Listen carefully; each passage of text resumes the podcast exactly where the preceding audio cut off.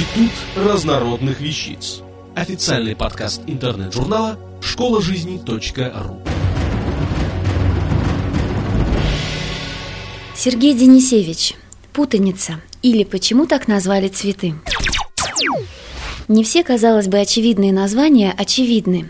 Например, незабудка. Она что, содействует укреплению памяти? Ничего подобного. Просто так сложилось, что этот цветок стал символом преданности. В Германии при помощи незабудки угадывали имя суженого или суженой, а в средние века этот цветок должен был постоянно напоминать о Боге. Красавка, она же Беладонна, что в переводе с латыни означает то же самое, красавица, названа так не за собственную красоту, а за то, что делала красивыми женщин. Содержащийся в ней алкалоид атропин вызывает расширение зрачков, что делает женские глаза демоническими, роковыми. И ничего, что красавка смертельно опасна, чего не сделаешь ради красоты. Зверобой же, несмотря на грозное название, зверей не бьет. Просто попав в корм к скоту, он повышает чувствительность домашних животных к солнечному свету. Белые и белопятнистые животные буквально обгорают на солнце. Их лихорадит, появляются припухлости и язвы. Неприятно, но не смертельно.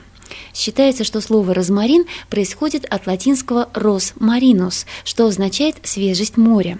Причем здесь море и свежесть не совсем ясно, но есть и другая, более правдоподобная версия. Скорее всего, название растения произошло от греческих слов «ропс» – кустарник и «мерон» – бальзам. Есть, казалось бы, вполне однозначные ассоциации. Нетрудно, например, догадаться, что означает название воспетого украинскими песнями «барвинка». Барва по-украински «краска», а нет, название цветка винка произошло от латинского слова винкере, что означает обвивать, вязать, связывать. Отсюда же венец, венчание, венок. Такие случаи не единичны. Часто одна загадка подменяется другой. Например, название цветка нарцисс чаще всего традиционно производят от имени юноши нарцисса из древнегреческой легенды. Дескать, тот был настолько самовлюблен, что однажды, увидев в ручье свое отражение, так залюбовался им, что не смог оторваться от этого приятного дела и умер с голоду. На месте его гибели выросли чудесные любующиеся собой цветы. Более пристальное рассмотрение истории этого названия показывает, что оно пришло к нам из немецкого языка. Туда оно попало из латинского, в латинский из греческого, а греки заимствовали его из персидского. Там это слово означало «коченеть», «застывать». И еще неизвестно, цветок ли назвали по имени юноши или юношу по названию цветка. Обратите внимание, слова «нарцисс», «наркоз» и «наркотик» одного корня корня.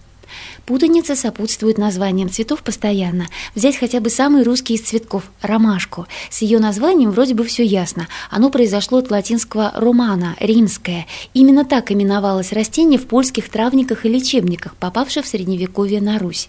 До этого ее называли пупавкой, белюшкой, солнечником, ворожкой.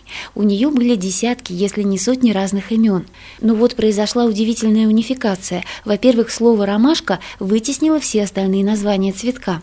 Во-вторых, имя, присвоенное одному цветку аптечной ромашки, распространилось на многие похожие цветы других видов с желтой сердцевиной и белыми лепестками. И чаще всего то, что мы именуем ромашкой, на самом деле невяник или поповник. Но это не страшно. С одинаковым успехом можно гадать и на тех, и на других.